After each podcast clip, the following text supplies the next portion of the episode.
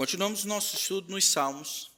Hoje eu queria começar lembrando de algo que aconteceu no primeiro semestre de 2015. Naquele primeiro semestre de 2015, nós fomos ao médico, ele que estava grávida, e, e nós descobrimos que ela tinha uma, uma outra peça, não só uma placenta, tinha duas. Ah, e aí essa outra placenta estava crescendo, a gente orou para que o Senhor diminuísse, ela estava crescendo, corria o risco dela interromper a passagem dos nutrientes pelo cordão umbilical, um, ou de se grudar as paredes do intestino, e aí a remoção causaria uma, uma hemorragia severa que poderia conduzir tanto a esposa quanto o filho, o Joshua, ao óbito. Então, naquela situação, quando os médicos disseram: olha, as pessoas normalmente não morrem de parto, pelo menos aqui na América, a não ser que tenham o que a sua esposa tem. Naquela situação, muitos dos irmãos lembram, eu, eu procurei por uma maneira de orar, como, como nós podemos orar por isso. E dentre muitos textos, Deus conduziu minha atenção para o livro de Filipenses. Paulo lá descreve não somente o motivo para morrer, nós temos anseio de estar com Cristo, de partir e estar com Cristo, que é incomparavelmente melhor. Mas o que muita gente esquece é o final desse tema, quando Paulo também nos dá uma razão para permanecer vivo. Então eu acho que na vida cristã muitas pessoas elas sabem, como crentes, de que estar com Cristo é incomparavelmente melhor e elas têm então um desejo, uma razão para ansiar pela morte, no sentido de que ausentes do corpo, presentes com o Senhor. Mas poucas pessoas têm pensado e refletido sobre razões para orar e permanecer vivo.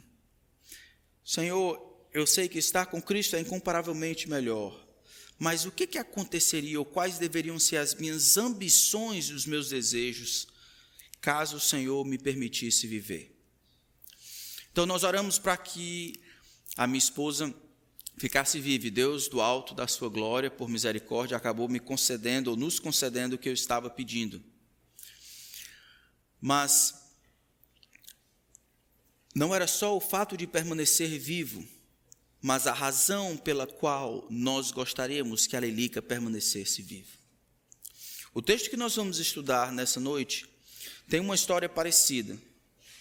O Salmo 116 fala da história de um homem, o salmista, não sabemos se foi Davi, que passou por uma dificuldade gigantesca uma dificuldade que ele chegou ao ponto de desespero. Na verdade, ele descreve essa dificuldade como sendo laços de morte ou angústias do inferno se apoderando de mim. Ele estava profundamente desesperado, perto de morrer. Nesse período de tribulação, ele clama ao Senhor, o Senhor responde. E aí o Senhor o liberta. A pergunta é: o que eu faço quando o Senhor me permitir viver? O que eu faço quando o Senhor me permitir viver?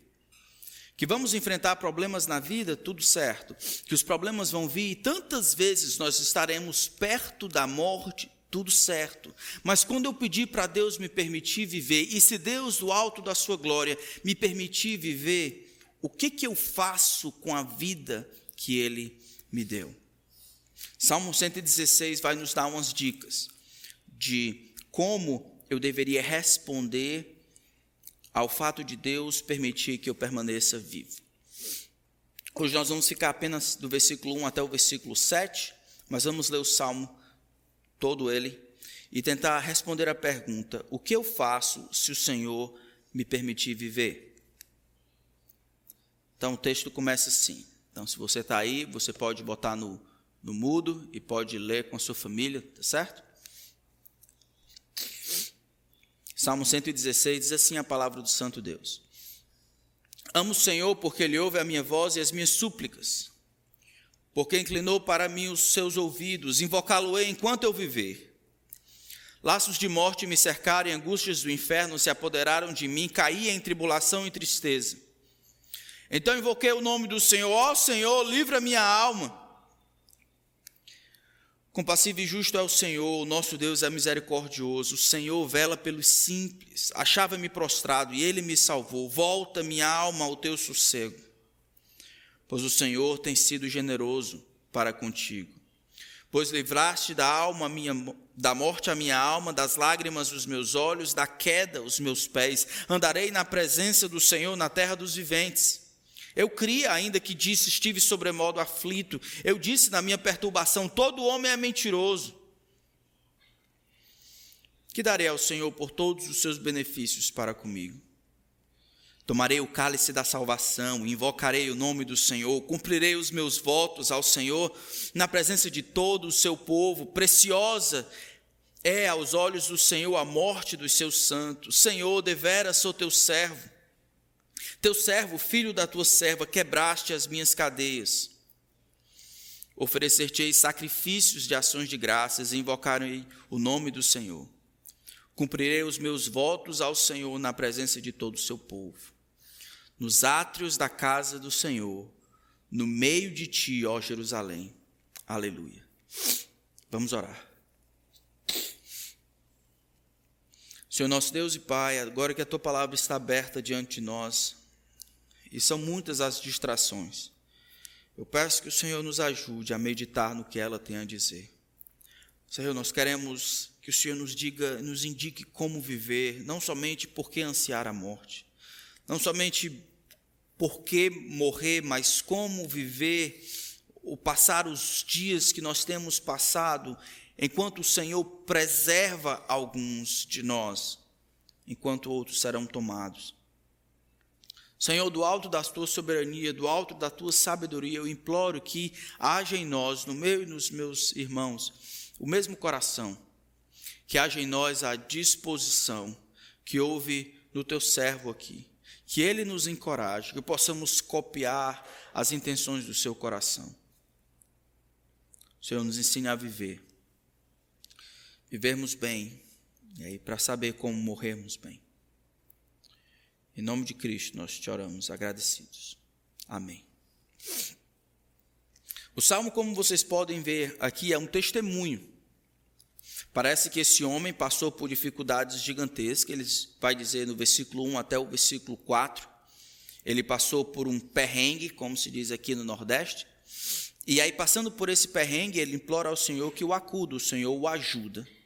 Ele reflete quem o Senhor é, do versículo 5 e o versículo 6.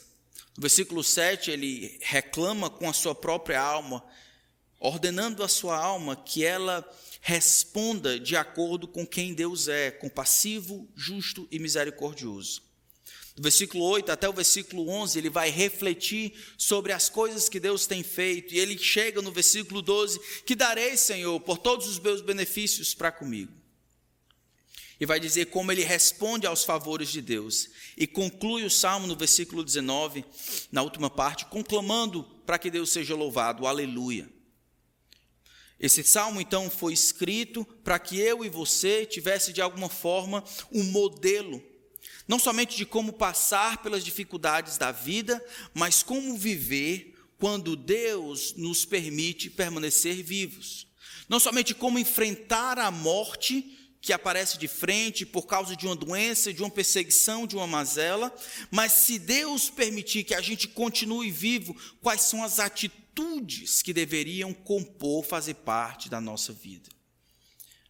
O salmo então não nos ensina não somente como enfrentar a morte, mas como ultrapassar a morte e viver depois dela. Ele é dividido talvez em cinco partes.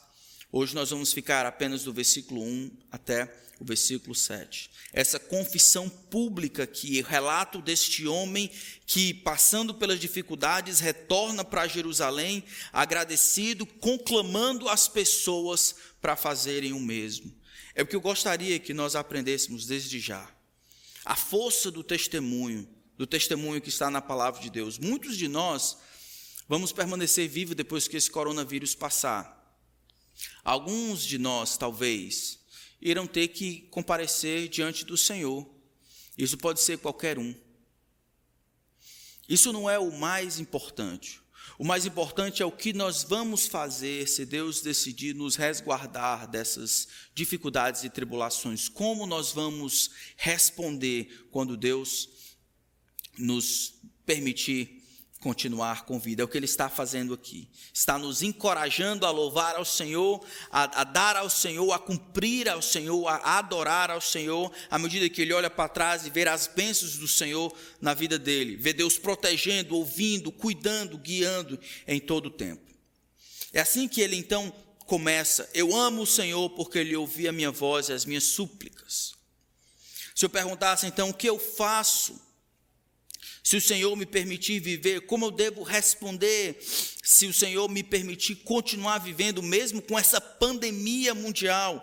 Quais são as atitudes que deveriam compor a minha vida? A primeira coisa, eu amo o Senhor. Se o Senhor me permitir viver, passar por essa pandemia, eu resolvo diante de Deus amar ao Senhor. Não é que ele resolve amar a Deus por conta de ter ultrapassado a dificuldade. Esse relacionamento que ele tem com o Senhor de amor, de obediência, precede a dificuldade. Mas agora, depois de ter passado, depois de ter os ouvidos do Senhor atentos ao seu clamor e à sua dificuldade, ele olha para trás e em exultação ele diz: Ah, eu amo o Senhor. Eu amo o Senhor porque eu me encontrava em dificuldade. Eu amo o Senhor porque a minha aflição era grande. Eu amo o Senhor porque Ele não ficou calado e silencioso. Ele ouviu as minhas súplicas. Ele me dedicou sua atenção. Ele ouviu a minha necessidade, ele se inclinou para mim. A ideia é que ele condescendeu com a minha dificuldade, ele prestou atenção naquilo que eu estava dizendo, ele me tratou de maneira especial. Eu amo o Senhor. Amar o Senhor aqui é muito mais do que aquele ritualismo. Amar o Senhor não é voltar para o templo, trazer duas rolas ou dois pombinhos, ou trazer um cabrito e oferecer ao Senhor simplesmente. Amar a Deus é muito mais do que um exercício religioso. Amar a Deus de todo o coração, alma e entendimento é é ter o Senhor como o supremo amor da vida, é colocar todas as coisas que existem, pessoas, coisas e relacionamentos debaixo do crivo do Senhor, é ter o Senhor em primeiro lugar, amar a Deus sobre qualquer outra coisa que existe. Amar a Deus é muito mais do que obedecer, embora não seja menos do que isso. Mas amar a Deus conclama não somente o racional, o que eu sei e o que eu devo fazer, mas as afeições, por quê e o que me motiva a fazer o que eu devo fazer. Amar ao Senhor, mais do que simplesmente fazer determinadas coisas, é ser impulsionado em resposta ao amor de Deus a mim primeiro. O amor por Deus, então, não é um amor originado em nós mesmos. É um amor sempre secundário. É um amor que precisa ser maturado. Quando Deus nos ama, Ele nos ama a despeito de quem nós somos. Ele nos ama sabendo quem você é. Então, quando Deus decidiu amar vocês, Ele sabe quem vocês são. Ele não precisa que você é, dê algumas importâncias ou razões pelas quais seria legal que Ele amasse você. Você não precisa colocar lenha na fogueira para que o amor de Deus aumente para com você. Você não precisa dizer dar algumas razões ou incentivos para que Deus continue amando você. Ele ama você a despeito de quem você é, de quem você seria, de quem você será no futuro. Ele ama de maneira perfeita, nada aumenta, nada diminui o amor dele por você. Ponto final. O amor dele por você não se aperfeiçoa, não, não amadurece. O nosso amor por Deus não é assim. Nosso amor por Deus é diferente por definição, ele precisa ser maturado, ele precisa crescer, precisa se aprofundar.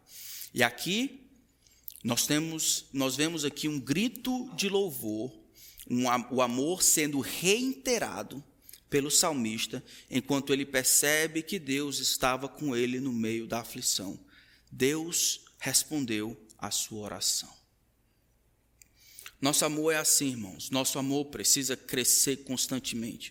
Nosso amor não, por Deus não nasce pronto. Ele demanda determinados sinais. À medida que olhamos ao redor, olhamos o passado, vemos as bênçãos que Deus nos dá, o que nós somos em Cristo. Isso deve ajudar como ingrediente para que o nosso amor cresça.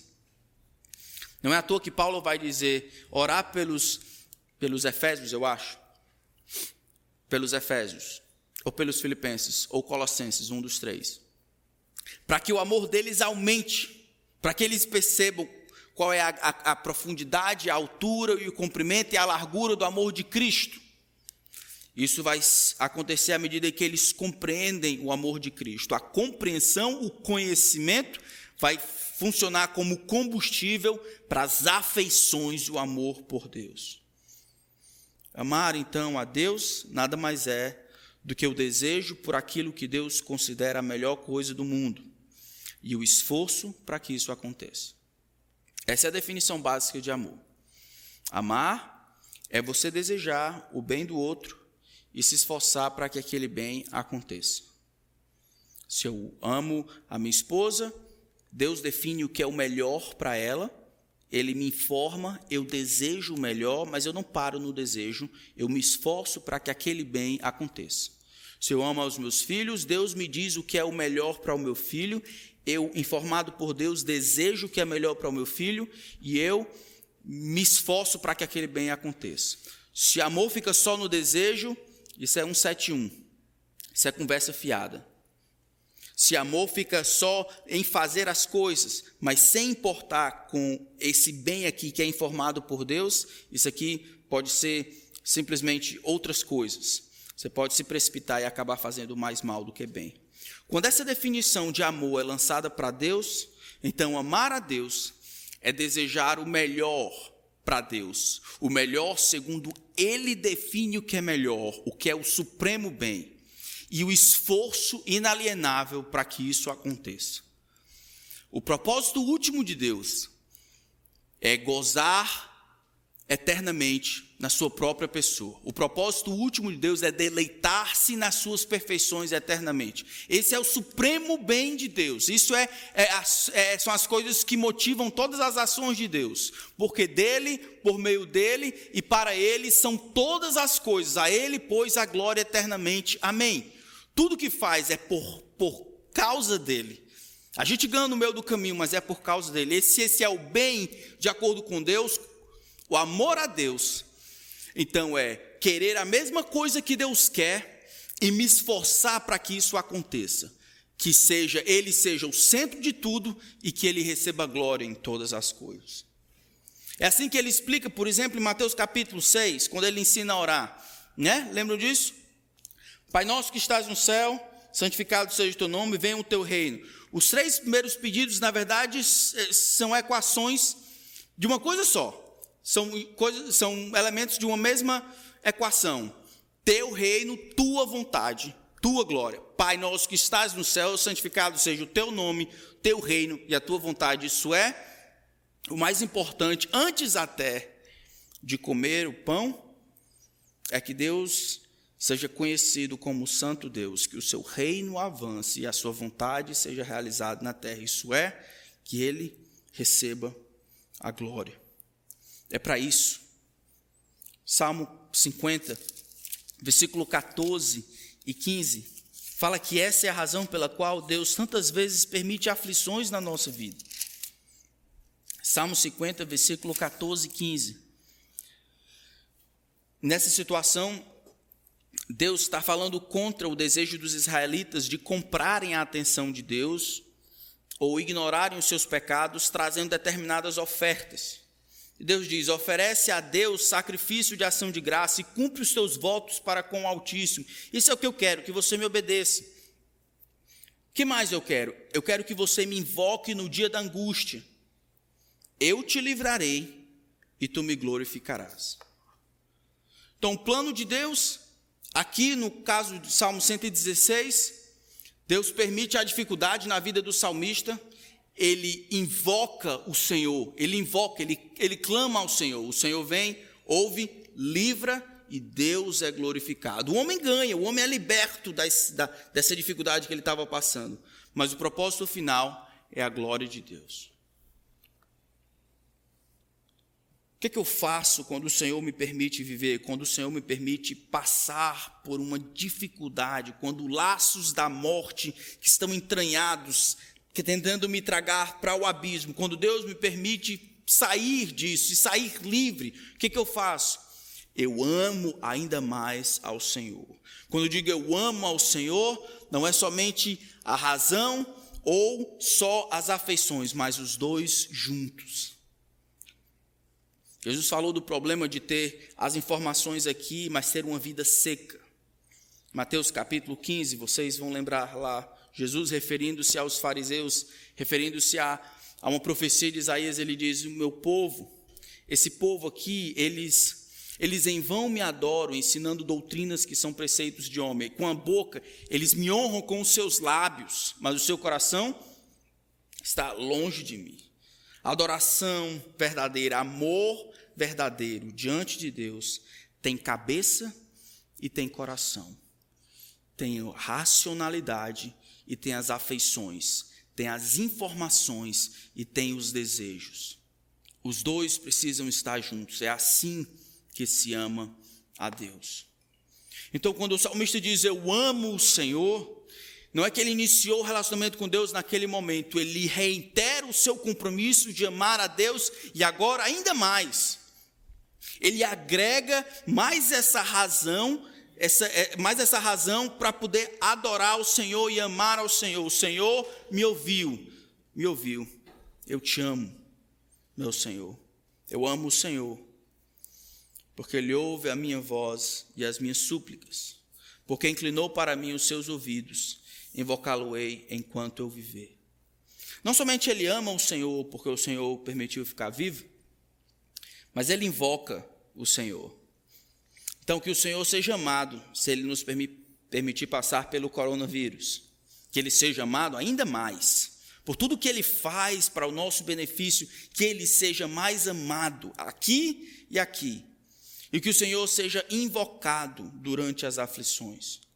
Verso 2 diz: Se inclinou para mim os seus ouvidos, invocá-lo-ei. A palavra invocar aparece no versículo 2, aparece no versículo 4, aparece no versículo 13 e aparece no versículo 17. É uma palavra que mais aparece em todo o salmo. A, a questão de invocar. Invocar ou clamar, requerer audiência, pedir, suplicar. Sendo que o Senhor me ouviu, no versículo 1, sendo que o Senhor ouve, sendo que os seus ouvidos estão, estão atentos, eu clamo. Não somente agora, no final do versículo 2, mas enquanto eu viver. E aqui, mais uma vez, irmãos, a gente encontra aquele padrão. O padrão é a graça passada parece que é um incentivo e garantia para a graça futura. Eu amo o Senhor quando agora. Eu amo o Senhor por quê? Porque Ele inclinou para mim os, meus ouvi os seus ouvidos e me ouviu quando eu clamei por socorro. Ele me ajudou, Ele estava lá. Dessa forma, eu vou invocá-lo enquanto eu viver no futuro. O presente, então, é influenciado pelo passado, e o passado me dá sustentação para esperar as coisas de Deus no futuro. Eu amo o Senhor porque Ele ouviu a minha voz e as minhas súplicas no momento da aflição.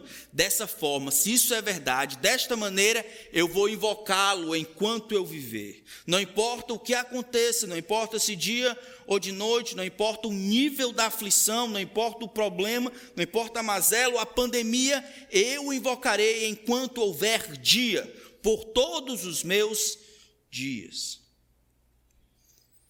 Verso 3, ele descreve a natureza dessa aflição que ele passou. Laços de morte me cercaram e angústias do inferno se apoderaram de mim. Isso aqui parece subtítulo de, de filme de terror. Eu acho, não é não? Como é que você ia descrever um negócio desse? Laços de morte me cercaram e angústias do inferno se apoderaram de mim. Caí em tribulação e tristeza.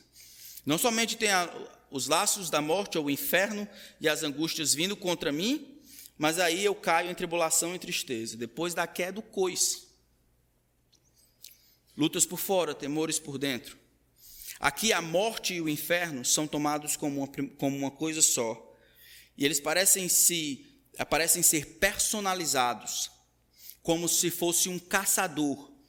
Um caçador que usa de artimanha, de armadilhas, laços, me cercaram e angústias do inferno se apoderaram, me envolveram.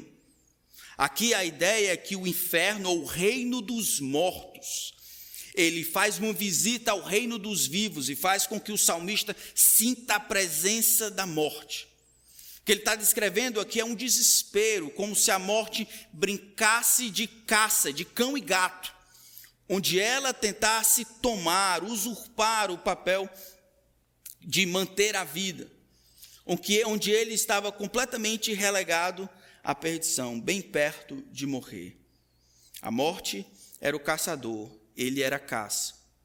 A morte e os seus laços, as suas armadilhas, estão contra ele, estão o cercando, e angústias do inferno estão se apoderando dele. É difícil pensar numa, numa situação como essa. Eu lembro de uma vez na minha vida que eu fiquei pensando, eu, eu vou morrer. Eu realmente vou morrer. Onde a morte estava bem perto de mim. Eu lembro que eu estava viajando pelo mar, não Atlântico, o outro, Pacífico. Estava indo, sob, viajando por cima do Panamá. E aí aqueles aviões da Copa, ele deu uma, um balanço gigantesco. Ele deu muitos balanços por 10 minutos. O homem que estava sentado do meu lado segurou na minha mão e disse: A gente vai morrer. A comissária veio de lá e disse: Senhores, por favor, se preparem para aquele negócio que eles vão dizer que a gente nunca lembra, né? Máscaras de tal, tal, tal, você nunca lembra. Você já escutou várias vezes, você nunca lembra, não presta atenção. Ela veio lá de cima e disse: Senhores, apertem os cintos, fiquem preparados para a máscara que ele vai vir e tal. Estamos passando por um negócio. Ela falou um nome bonito, eu pensei: Eita, estamos fritos. Foi o que eu entendi. O homem que estava do meu lado agarrou no meu braço e disse: A gente vai morrer. A gente vai morrer. E aí eu pensei: Acho que a gente vai morrer mesmo. E aí, quando você está com essa, com essa possibilidade de morte iminente, o que, que você faz? Você pode pensar sobre a sua família e aquilo que vai custar para eles. Você pode pensar nos problemas que você deixou de resolver enquanto estava vivo. Você pode não pensar em nada, mas pensar na dor talvez só que vá sentir. A maioria das pessoas, eles são muito bons em passarem por todo o versículo 1, ou melhor, versículo 3. Eles passam de fato por essa dificuldade e eles veem a cara da morte bem de perto. Mas eles não conseguem fazer o pulo do versículo 3 para o versículo 4 eles ficam exatamente no final do versículo 3. Eles veem a morte tentando tragá-los, ele vem uns laços tentando sugá-lo, tentando derrubá-lo, tentando destruí-lo, a morte iminente, causada por doença ou por outras coisas. E eles caem em tribulação e tristeza, eles são consumidos por essas dificuldades, são consumidos por essa angústia, são consumidos se tornam desnutridos por causa dessa tribulação. A maioria dos homens vão ficar até aqui, irmãos, mas nós não, nós que conhecemos o Senhor. Essa semana, um dos, falando sobre coronavírus, nessa semana, um dos pastores nos disse que um, um homem aqui da nossa igreja mandou 18 vídeos sobre o coronavírus para ele, no período de 24 horas. 18, 18. 18, 1, 8. Aí você vai pensar, mas pastor, é só isso que diz? Você abre então o canal, qualquer canal, e aí vai ter isso, e aí o WhatsApp correndo feito doido, e aí isso, isso você só vê a dificuldade, só vê os laços de morte. Alguém espirra no Japão, você limpa as mãos e bota máscara. Essa tribulação e tristeza. A gente precisa, por causa de Deus, sabendo que Deus é aquele que escuta as nossas orações, aquele que tem as atenções inclinadas para nós, aquele que deseja ser clamado, deseja ser requerido, deseja que as pessoas vão até Ele. com base no versículo 2, a gente tem que passar o versículo 3 e pular no versículo 4. Então, Dessa maneira, exatamente neste momento, quando laços de morte me cercaram e angústias do inferno se apoderaram de mim, e eu estava lá baixo, meio da tribulação, em tristeza, em angústia, sem dormir, com medo, sem trabalho, sem o que comer, sem amizade, sem congregar, sem essas coisas, nesse momento, o momento de maior aflição da minha vida, o que eu faço? Eu invoquei o nome do Senhor, ó oh, Senhor, livra minha alma. Senhor, vem ao meu encontro. Senhor, escuta. Senhor, tem misericórdia de mim. Me ajuda.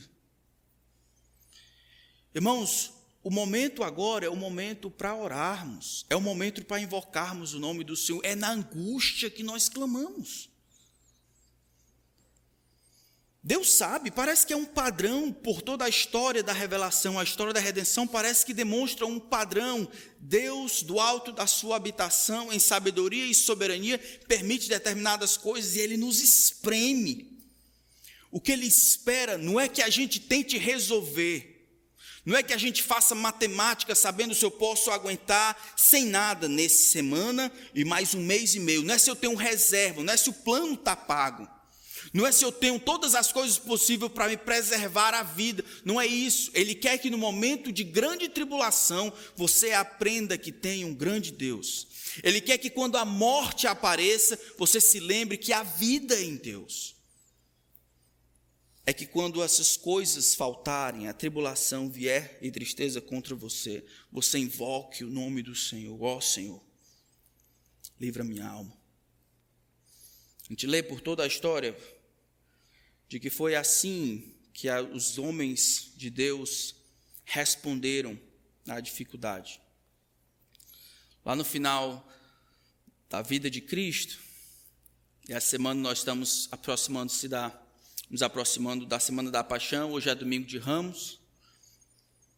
Ah, na quinta-feira, o Senhor vai ser preso, pouco antes de ser preso, ele vai para o jardim de Getsemane. Lá ele sabe que é a sua hora chegada. Então, ele, tem, ele está vivendo o, o maior momento, o momento de maior aflição que ele experimentou na vida. O que ele faz? Ele deixa os três afastados, vai a um reservado e ali ele ora por três vezes, repetindo as mesmas palavras. Lucas capítulo 22, ele diz: Pai, se possível, passa de mim esse cálice.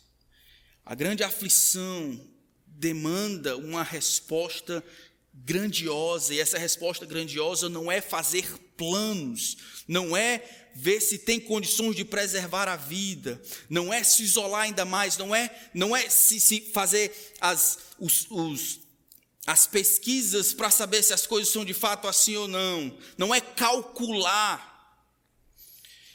Essa resposta grandiosa é orar, invocar o nome do Senhor. Momento de grande aflição, Jesus escuta as notícias. Ele não, ele não escuta as notícias, ele não faz cálculo de probabilidades, ele simplesmente vai orar. Tiago capítulo 5, versículo 13 diz: Está alguém entre vós sofrendo? Ele nem diz primeiro vá na farmácia, faça oração. Não é errado ir na farmácia. Na vida do crente é assim: ou Jesus cura, ou você vai no médico. Mas está alguém entre vós sofrendo? Faça oração. Tiago capítulo 1, versículo 5. Ele diz: Tende por motivo de toda alegria o passades por várias provações, vários tipos de provação. Por quê? Porque essa provação vai resultar em uma coisa boa. E ele diz no verso 5, então: Se, porém, algum de vós necessita de sabedoria. Sabedoria para quê? sabedoria para lidar com as situações mais diversas, que essas, dificuldades são as provações que ele falou no versículo 2. Como é que eu me porto nessas coisas, nessas dificuldades, nessas provações? Eu oro. Não se passa por pandemia, por epidemia, por autarquia, todos os dias vocês podem pensar, não se passa por essas coisas, por essas dificuldades, por laços de morte ou angústias do inferno, por tribulação ou por tristeza, sem orar, é o plano de Deus. Nós amamos ao Senhor ainda mais quando Ele nos responde, mas no meio, no durante, nós clamamos ao Senhor: Ó oh, Senhor, livra-me a alma. Mateus capítulo 9 conta a história de Jesus tendo que responder aos fariseus. Interessante porque os fariseus chegam ah, e eles perguntam: por que, que os discípulos de João Batista jejuam e os discípulos dos fariseus jejuam, mas os teus discípulos não jejuam? A resposta de Jesus é interessante. Ele diz: Podem os convidados jejuar enquanto o noivo está presente? E se referindo a ele, ele como noivo, eu estou presente, eles não é o momento de jejuar, dias virão em que ele será tirado noivo. Nesse dia jejuarão. O momento para jejum e oração é o momento agora, com a ausência de Jesus. É claro que ele está conosco, mas não da mesma forma que ele estava ali. Jejum e oração sempre vão juntos. Sermão da montanha, eles estão ligados. Capítulo de Lucas também, falando sobre Ana, aquela serva de Deus. Jejum e oração estavam juntos. No livro de Atos, jejum e oração estavam juntos. Jejum sem oração é só dieta. As duas coisas estão juntas. Qual é o momento de ter, dedicarmos tempo à oração e jejum? É o agora. Quando o noivo, quando o nosso Senhor Jesus Cristo não está conosco. É o momento para invocarmos o nome do Senhor. Se nada mais, esses laços de morte me cercaram e angústias do inferno estão e a tristeza e a tribulação estão empurrando a mim e a você para que a gente aprenda a invocar o nome do Senhor.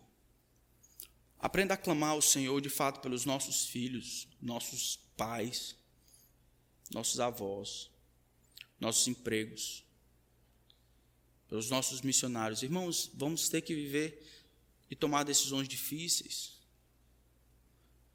O plano de Deus é que você clame ao Senhor por misericórdia. Vai ter que escolher, talvez, não entre o certo e o errado, mas entre o bom e o melhor. Deus, por meio disso, deseja, quer que você o invoque. Os laços de morte, as angústias do inferno são lembretes para pensarmos no libertador celeste, implorarmos por sua ajuda. O dinheiro acaba, a saúde se perde, prédios se fecham, governos iludem, empresas falem, pessoas morrem. Essas coisas, essas desgraças, são placas de sinalização para que o povo, o povo de Deus, invoque ao Senhor. Ó oh, Senhor, livra-me a alma. É nesse momento que ele invoca ao Senhor. Ó oh, Senhor, liberta-me, dá-me alento, livra a minha alma daqueles que querem tramar, querem tirar-me a vida, o inferno e as angústias, a tribulação e a tristeza. Toma-me em teus braços, se aproxima de mim, sê o meu libertador. O que eu faço então, se o Senhor permitir, me permitir viver? Eu amo mais o Senhor. Eu reitero o meu amor para com Ele. Eu invoco o Senhor durante o tempo de tribulação. Que o Senhor seja invocado durante as aflições da vida. E por último, versículo 5 até o versículo 6. Que do Senhor eu espere pela preservação da vida. Que eu aguarde e espere pelo Senhor. Depois de clamar, ó oh, Senhor, livra minha alma, ele vai descrever quem é esse Deus e o que ele faz. Ele diz: O Senhor é compassivo, o Senhor é justo, o Senhor é misericordioso. Isso é, o Senhor, ele não é passivo em relação ao que eu sinto, ele é compassivo, ele está ativo. O seu interesse, ele é aguçado quando eu clamo por socorro. Ele não somente sabe das minhas necessidades, mas está interessado em realizar as coisas para o meu bem. É justo, é correto. Ele não deve ser relegado como impiedoso ou errado ou profano porque me deixou passar pelos laços da morte, pelas angústias do inferno. O Senhor é misericordioso. O Senhor se condói com o nosso estado. O Senhor me aceita e me dispensa o seu favor. O Senhor demonstra aceitação ativa que busca ajudar aqueles que precisam. É de ti que eu espero. Eu clamo, eu invoco ao Senhor, e é o Senhor quem precisa vir. É de ti que eu espero. É o Senhor que vera pelos simples. Achava-me prostrado, e ele me salvou. A gente não espera pelo governo. A gente não espera pelo governo para nos preservar a vida. É o Senhor quem tem que nos sustentar. A gente não espera pela nossa conta bancária, não espera pelos nossos trabalhos, não espera pela boa saúde, não espera pelos condomínios, não espera pelas, pelo álcool etílico 70, não espera pelas máscaras, pelas luvas, não espera pela esse remédio que estão encontrando aí. Quem preserva a vida é Deus. É Deus quem protege, quem livra esse homem da morte. É Deus que é invocado dessa maneira. É de Deus que o salmista espera para ser preservado. De Deus. Porque o Senhor é compassivo, porque o Senhor é justo, porque o Senhor é misericordioso. Porque o Senhor está interessado na minha condição e o que o Senhor cuida de mim. Versículo 6, acho interessante, ele diz que o Senhor vela, o Senhor presta atenção para os simples. A palavra simples aqui é aquela usada no livro de Provérbios. Ah, não é nem tanto o tonto, não é nem tanto o imoral. Simples aqui é aquele que não é treinado, aquele que ainda não sabe das coisas por uma razão simples, não recebeu treino, no caso de Provérbios, que ainda não viveu bastante. É o imaturo. Parece que o salmista estava passando por essa dificuldade aqui, e ele não sabe como se comportar, ele não sabe o que fazer. Nessa condição em que ele não sabe, está numa sinuca de bico, não foi treinado para passar por uma pandemia, não foi treinado para passar por esses laços da morte, essas angústias do inferno, ele não sabe o que fazer, isso aqui é novo. O Senhor vela por esses. Essa é uma esperança demais para mim, porque eu não faço a menor ideia do que, que a gente tem que fazer. Eu não faço a menor ideia. Tenho orado para que Deus nos dê sabedoria como nação, como agência missionária, como igreja, como família, como seminário. Todos os ministérios que Deus tem me dado oportunidade de participar, eu tenho orado para que Deus dê sabedoria, porque eu fico pensando que não tenho nada para contribuir. Eu sou um simples, eu nunca enfrentei uma pandemia desse jeito. Talvez muitos de vocês não sabem as decisões que vão precisar tomar vão ser as primeiras na vida. O que fazer, como fazer, quem receber, a quem ligar, o que comer, quando comer, quando sair, quando dormir, o que assistir, o que comprar, como guardar, como investir, tudo isso. O Senhor vela pelo simples. Em Cristo, em Deus, existe oportunidade para que Deus cuide de você. Essa é uma, é uma benção. O Senhor vela pelos simples. Eu achava-me prostrado, mais uma vez ele dá testemunho. E ele me salvou. Ele me guardou. Ele me libertou. Eu era destreinado. Eu não sabia o que fazer. E por conta disso eu estava baixo. Prostrado aí é humilhado. O Senhor, no entanto, me salvou. Se o Senhor me permitir continuar vivendo ainda depois que essa pandemia passar, o que, que Ele quer que eu faça? Ele quer que o Senhor seja o amor da vida. Ele quer que o Senhor seja invocado durante as angústias da vida. Por último, Ele quer que o Senhor seja esperado como o provedor, o, o sustentador da vida. Como é que ele responde a tudo isso até agora? Versículo 7. Versículo 7 é agora o salmista para e ele conclama, ele exorta, ele ordena a sua alma inquieta por causa das aflições a retornar ao seu lugar de equilíbrio, a retornar ao seu sossego. Volta, minha alma, ao teu sossego, isso é, tem calma, tem bom ânimo, sendo que o Senhor tem sido generoso para contigo. Como assim? Generosidade aqui tem a ver com ser compassivo, ser justo, ser misericordioso, ser atento, ouvir as orações, estar aberto a ser incomodado pelas trivialidades que a nossa vida traz. Olha para essas coisas, minha alma, e volta a teu sossego.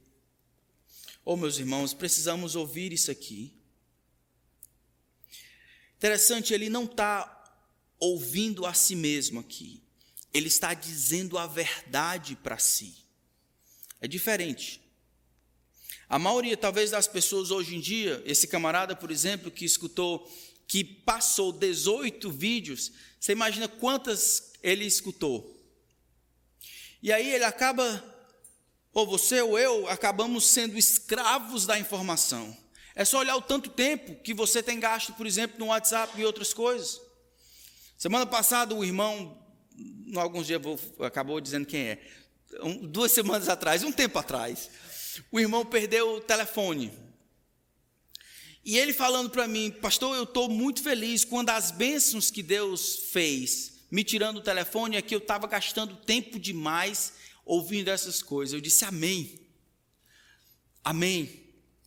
Aí ele disse assim: Pastor, quer dizer que o senhor está orando para você roubar de novo? Eu disse: Não, acredito. Disse: Não.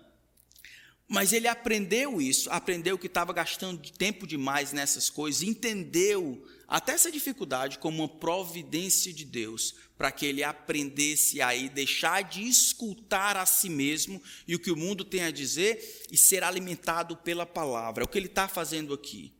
O mundo parece que está com dificuldade, o mundo é real, tem laços de morte aqui, tem dificuldade acolá, tribulação e tristeza. O Deus real, ele é invocado. Eu invoco o nome do Senhor. Depois, baseado em quem Deus é, compassivo, justo, atento, que guia e cuida dos simples, eu digo à minha alma: volta minha alma ao teu sossego.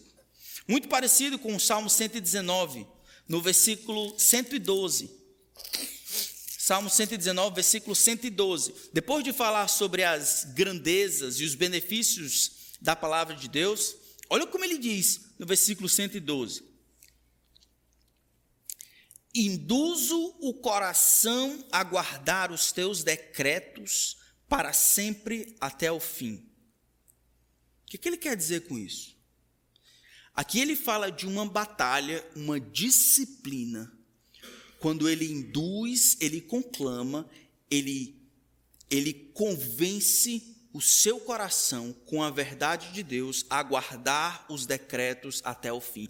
Ele empurra, ele faz pressão, não permite que o coração enganoso dite as regras do que vai crer, do que vai sentir, do que vai falar, do que vai pensar. Não, não. Ele toma as rédeas pela graça de Deus e induz o coração a se amarrar, a guardar nos decretos do Senhor até o fim.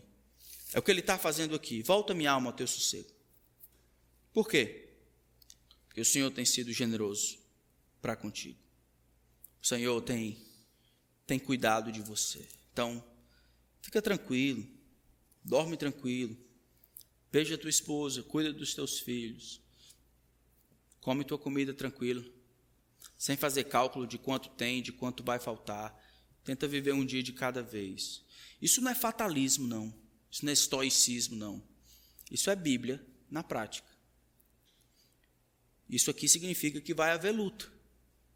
A alma, naturalmente, olhando por fora, vai tentar estar desassossegada.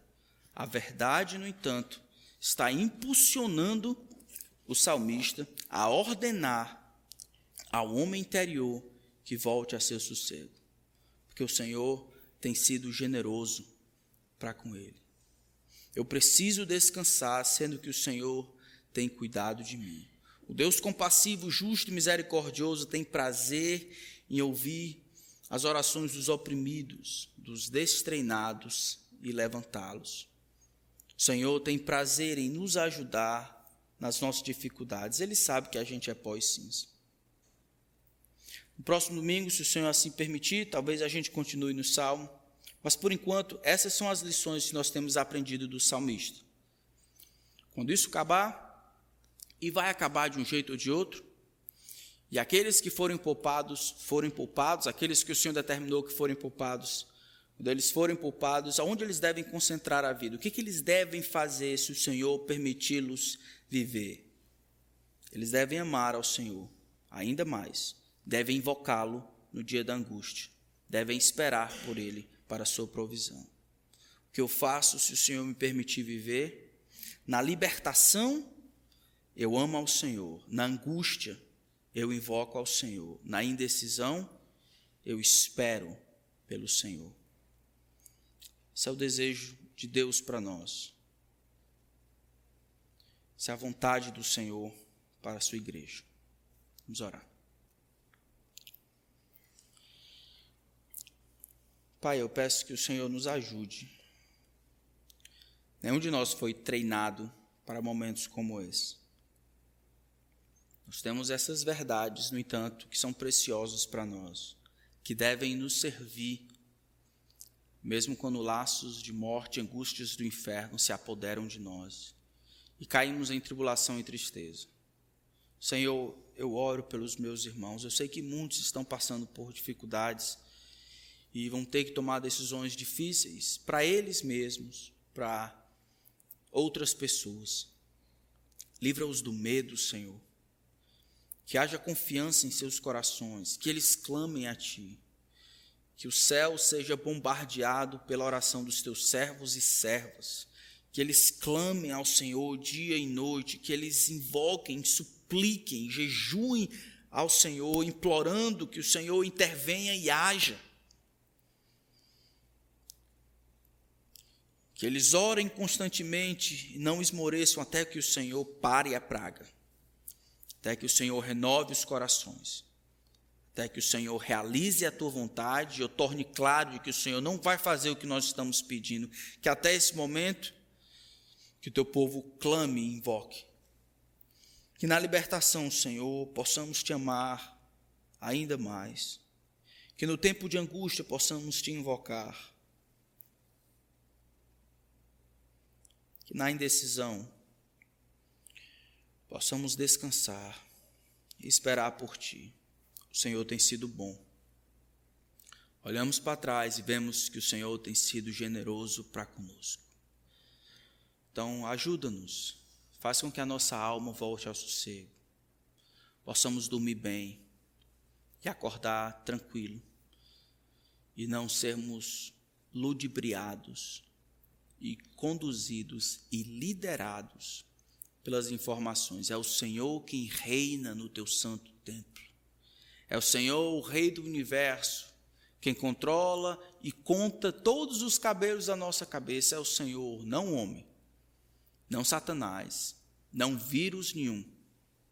Nada que existe nesse universo é autônomo e independente, mas tudo que existe presta contas a ti, ao meu Deus, ao nosso Deus com essas verdades, nos ajuda a aproveitar essa semana enquanto lembramos da vinda do teu filho, nosso Salvador, e a sua paixão para que os homens pudessem ser libertos dos seus pecados e vivessem para ti de maneira justa e piedosa. Que haja lembrança de nossa parte, acompanhando o Senhor durante essa semana, lembrando que o castigo que nos traz a paz estava sobre ele, pelas suas pisaduras, nós fomos sarados. Senhor Jesus seja magnificado. É o que nós imploramos, no seu nome. Amém.